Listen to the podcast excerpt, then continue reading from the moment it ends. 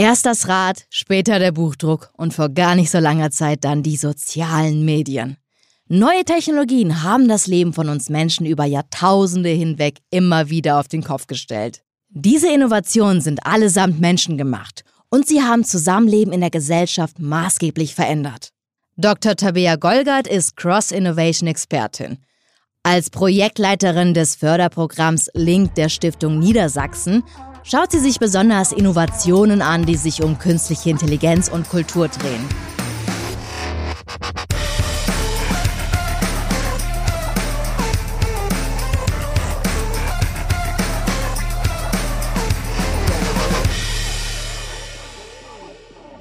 Hallo, Frau Dr. Golgart. Hallo, Jana. Als Expertin aus dem Kulturbereich haben Sie natürlich gesellschaftliche Veränderungen im Blick. Welche neuen, innovativen Technologien haben denn in den vergangenen Jahren besonders großen Einfluss gehabt? Also als eine äh, sehr große Innovation, denke ich, muss man den ganzen Kommunikationsbereich ähm, ansprechen.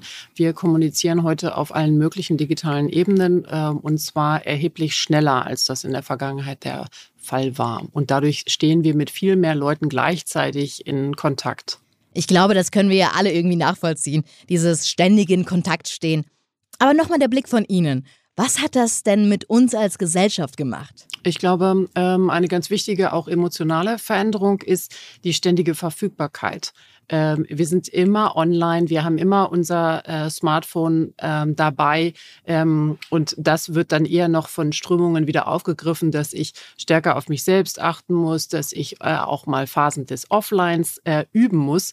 Das zeigt uns schon mal diese große Veränderung in der Gesellschaft. Wenn man das jetzt so für sich üben muss, da steckt ja schon so ein bisschen ähm, so ein kleines Risiko drin oder so eine Problematik, die man dann vielleicht bei sich selbst entdeckt. Wenn man merkt, okay, jetzt bin ich den ganzen Tag zum Beispiel vom Bildschirm.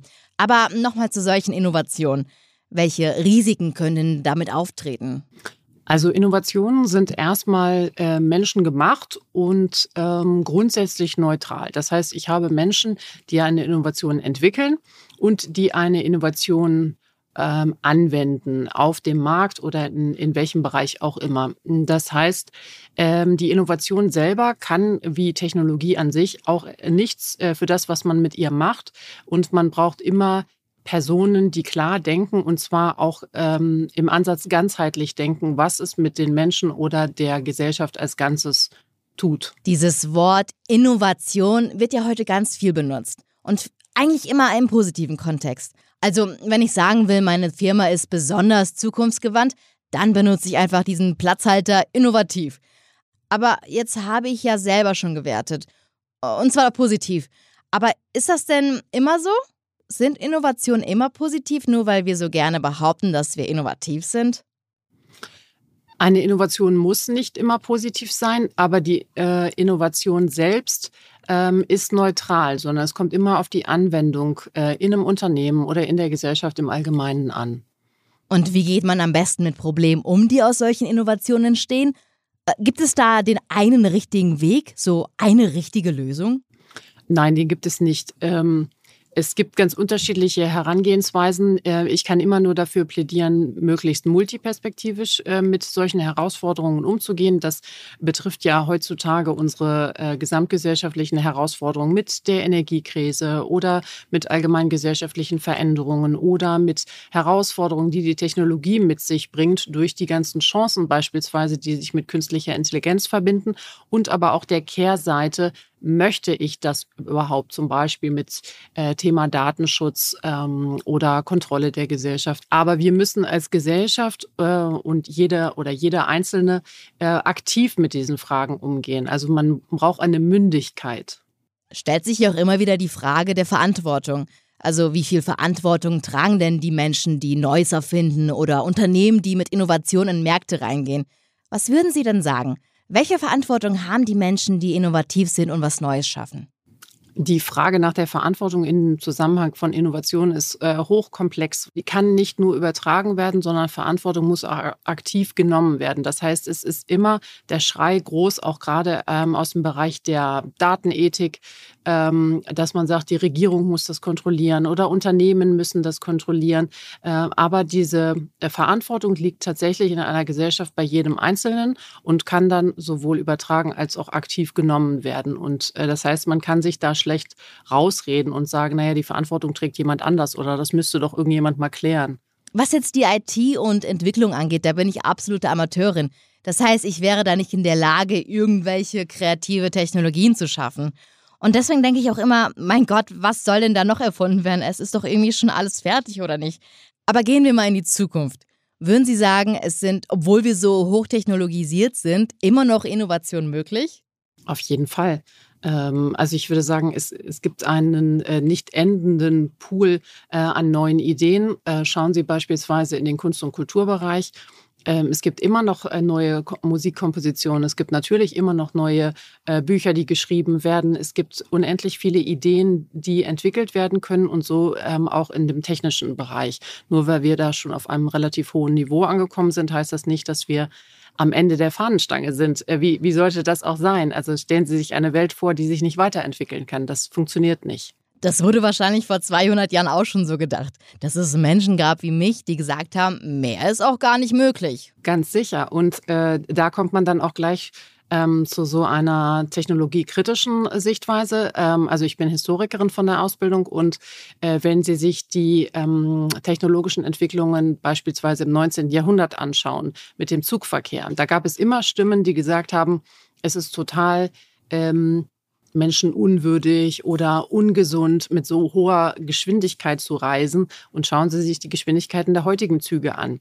Natürlich überleben wir das als Menschen, das ist gar nicht die Frage, aber ähm, es ist immer die Frage nach dem Ansatz. Wie betrachten wir diese Dinge und wie sorgenvoll schauen wir in die Zukunft? Jetzt haben Sie gerade schon Kunst und Kultur angesprochen. Gerade mit Ihrem Blick darauf. Fand ich spannend. Wo erwarten Sie denn in den kommenden Jahren nochmal Innovationen, die wirklich für kulturelle Veränderungen sorgen?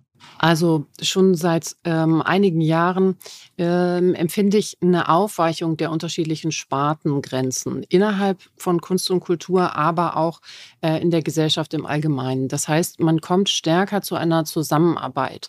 Man äh, lernt, dass man in so heterogenen Teams viel effektiver und langfristig erfolgreicher arbeiten kann, dass man gemeinsam äh, innovativere in dem Sinne Ideen entwickeln kann. Und das heißt, in Kunst und Kultur äh, merken wir, dass ähm, klassische Maler plötzlich andere Sparten für sich entwickeln, mit digitalen Medien zum Beispiel arbeiten. Ähm, und das beobachte ich in der gesamten Gesellschaft. Aber man muss auch sagen, das ist auch notwendig, weil die Herausforderungen, die uns heute ähm, gegenüberstehen, die können nur gesamtgesellschaftlich gelöst werden. Da sind wir ja auch eigentlich schon ein bisschen bei ihrer Arbeit, jetzt bei Link.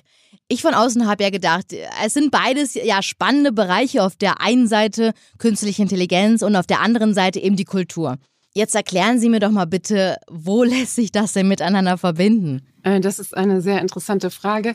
Ähm, Tatsächlich ist äh, künstliche Intelligenz nur ein Instrument. Stellen Sie sich einen Pinsel vor, stellen Sie sich ein Fotoapparat vor. Natürlich kann ich auch, und so haben es Menschen vor vielen Tausenden von Jahren, äh, mit den Fingern an äh, Höhlenwände gemalt. Und dann äh, ist man zum Pinsel gekommen sozusagen. Und ähm, man kann jetzt natürlich äh, kritisch sagen, wozu brauche ich den Pinsel, wenn ich es auch mit dem Finger machen kann? Oder wozu brauche ich den digitalen Fotoapparat, wenn ich das auch mit einer analogen Kamera machen kann?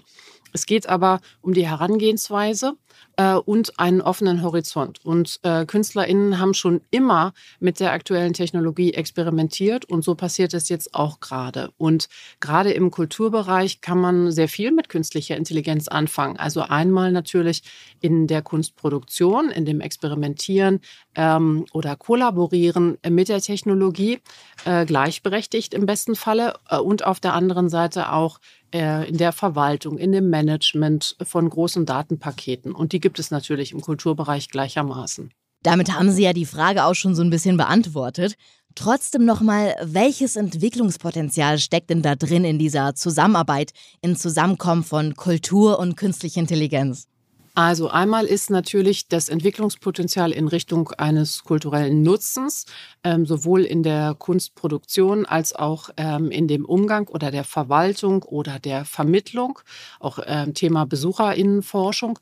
Ähm, und auf der anderen Seite sind die Lektionen, die wir im Kulturbereich mit künstlicher Intelligenz machen, total wichtig für andere gesellschaftliche Bereiche, äh, im Prinzip auch für Unternehmen. Also äh, die Fragestellungen, die KulturwissenschaftlerInnen beispielsweise an die Materie richten, sind gänzlich andere, als wenn man aus dem Marketing kommt ähm, oder dem Management oder einem rein technischen Bereich. Und ich glaube, dass wir da gegenseitig sehr viel voneinander profitieren können. Und ähm, natürlich braucht es Investitionen, auch im Kulturbereich. Dafür hat die Stiftung Niedersachsen in den letzten Jahren einiges an Geld in die Hand genommen und auch die Volkswagen Stiftung, mit der wir kooperiert haben. Und das braucht es mehr, um dort weiter die Grenzen nach hinten zu verschieben. Das heißt, die Tendenz ist schon da.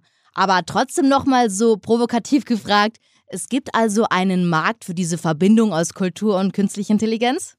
Den gibt es auf jeden Fall. Ähm, natürlich einerseits für ein klassisches Kulturpublikum, aber auf der anderen Seite auch ähm, von Kunst und Kultur in die Gesellschaft hinein. Ich habe mir ein Interview von Ihnen angeschaut, das schon ein bisschen her ist, und da wurden Sie genau diese Frage gefragt.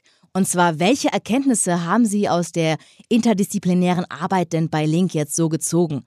Und ich habe gedacht, ich frage das einfach nochmal. Vielleicht ein bisschen später, vielleicht hat sich ja was verändert. Welche Erkenntnis haben Sie denn gezogen? Also damals, und Sie spielen auf ein Interview 2019 an, ähm, da war es für mich ähm, sehr erhellend zu sehen, äh, dass sich besonders heterogene Teams Zeit lassen müssen, eine gemeinsame Sprache zu entwickeln, äh, weil wir immer davon ausgehen, dass auch wenn wir aus unterschiedlichen Branchen kommen, wir ähnlich denken. Das stimmt aber einfach nicht. Ähm, und es kann äußerst ähm, bereichernd sein, diese Unterschiede mit einzubeziehen. Und äh, heutzutage 2022 äh, äh, und 2023 sind wir schon wesentlich weiter in den Experimenten, die wir anregen konnten. Ähm, das Thema ähm, ist in mehr Richtungen äh, bekannt ähm, und wir können auch für andere Branchen eine Zusammenarbeit anregen. Das, was wir sozusagen in dem Themenfeld künstliche Intelligenz gelernt haben, lässt sich natürlich auch auf Nachhaltigkeit anwenden und das passiert tatsächlich auch schon in Kooperation zwischen beispielsweise WissenschaftlerInnen und KünstlerInnen äh, zum Thema Nachhaltigkeit. Ich habe es eben so als Gegensatz dargestellt und mich danach direkt schon geärgert. Und zwar habe ich gesagt, auf der einen Seite künstliche Intelligenz und auf der anderen Seite Kultur und vielleicht rechnen wir da ja auch jetzt mal die Kunst dazu. Aber zum Abschluss nochmal die Frage, wo sind denn die Grenzen? Gibt es eine Grenze und wo beginnt Kunst, wo hört künstliche Intelligenz auf? Andersherum kann man sie ja genauso fragen. Hm, diese Frage stellt sich nur, äh, wenn man sehr weit in das Bild hineinzoomt äh, und versucht wirklich nach Unterschieden zu suchen. Wenn Sie aus dem Bild herauszoomen, dann äh, sehen Sie nur eine Technologie, die ein Mittel zum Zweck ist. Und äh, so ist das in anderen Branchen auch, egal ob Sie in, mit einer Krankenversicherung sprechen oder mit einem Kommunikationsunternehmen. Künstliche Intelligenz ist eine Technologie und ähm, ein Werkzeug. Und das ist in der Kultur genau das Gleiche. Das heißt, die Grenzen äh, verschwimmen oder die Frage stellt sich einfach gar nicht erst. Vielen Dank, Frau Dr. Golgert. Vielen Dank. Innovationen formen also auch ganz maßgeblich unsere Gesellschaft und Kultur. Das gilt für ganz viele Lebensbereiche. Und natürlich gehört dazu auch die Arbeitswelt. Welche Innovationen in diesem Bereich, aber auch in so vielen anderen in unserem Alltag anstehen, darum geht es in der nächsten Woche. Mein Name ist Jana Riewer und in der kommenden Folge werfe ich den Blick in die Zukunft. Dann schauen wir, welche Innovation Meta noch bereithält. Mehr dazu nächsten Donnerstag hier bei NetNew, dem Meta